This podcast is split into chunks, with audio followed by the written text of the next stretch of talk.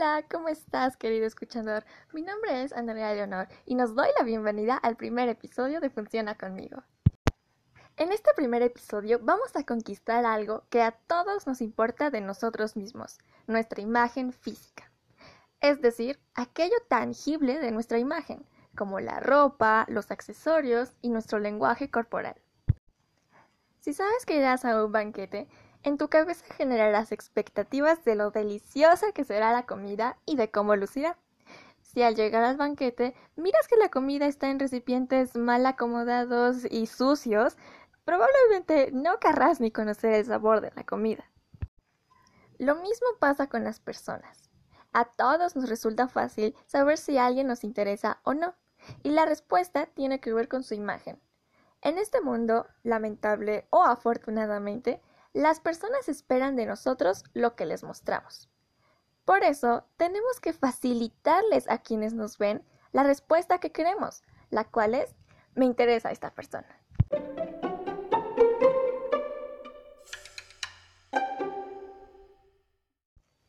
Adentrándonos en el tema y ahora sabiendo que de la vista nace la atención, iremos a la siguiente fase de este proceso, la acción.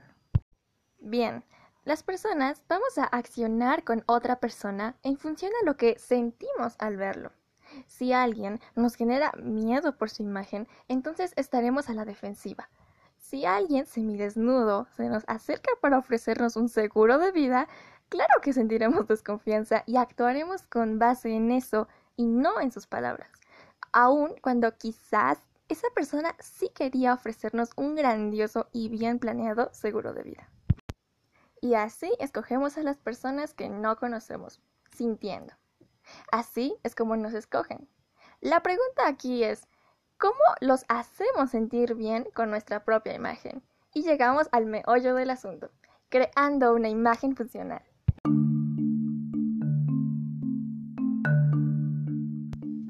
Una imagen funcional es una imagen que nos hace sentir cómodos a nosotros porque va con la esencia de nuestra personalidad y además comunica lo que queremos que los demás sientan al vernos. Partiendo de ello, hay tres factores que nos indicarán que tenemos nuestra imagen perfecta. Lo primero es que tiene nuestra esencia. Al vestirnos así, nos sentimos únicos, imparables, empoderados y seguros de que estamos como queremos estar no nos sentimos jamás como alguien que no somos o no queremos ser. Lo segundo es que lo que comunicamos tiene relación con lo que deseamos conseguir, un nuevo puesto, un trabajo o simplemente credibilidad, es decir, se asocia positivamente con nuestros objetivos. Y tercero, somos como deberíamos ser, es decir, si tú estuvieras en el lugar de tu público o entorno, verías lo que te gustaría ver. Todo esto suena sencillo, pero es un ejercicio que requiere práctica. En general, debemos dejar de preguntarnos ¿me veo bien? cuando nos miramos en el espejo y debemos comenzar a preguntarnos en primer lugar ¿me siento yo? En segundo lugar, ¿esto me va a ayudar a alcanzar mi meta? Y finalmente, ¿qué me gustaría ver si estuviera en el lugar de los demás? Esas son las tres preguntas clave que tienes que hacerte ahora al mirarte al espejo. En lugar de la clásica, ¿me veo bien? Porque recuerda que el hecho de que algo se te vea bien no quiere decir que sea funcional, porque tal vez no te ayuda a cumplir tus metas o tal vez no te hace sentir tú. Y bueno, antes de concluir el primer episodio, comprendo la sensación de no saber por dónde comenzar a trabajar en nuestra imagen. Por eso, te cuento que hay siete estilos en el mundo de la moda, que no debería de ser tan ajeno a nosotros, por cierto, en los cuales todos entramos.